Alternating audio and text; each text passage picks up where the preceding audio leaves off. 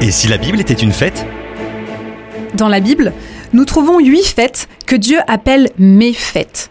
Ce sont des fêtes solennelles que l'Éternel a données à son peuple. La première, le Shabbat, est hebdomadaire et les sept autres sont annuelles.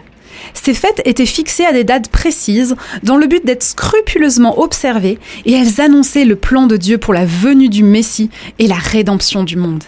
Les chrétiens étaient et restent donc directement concernés par elles. Les quatre premières fêtes annuelles, dites fêtes de printemps, ont déjà été pleinement accomplies lors de la première venue de Jésus. À Pessah, la Pâque, Jésus, l'agneau de Dieu sans défaut, meurt pour nos péchés. À Ragamatzot, la fête des pains sans levain, Jésus est enseveli dans le tombeau. À Ragabikurim, la fête des prémices, Jésus ressuscite. Et à Shavuot, la Pentecôte, 50 jours après la résurrection de Jésus, le Saint-Esprit descend avec puissance sur les disciples.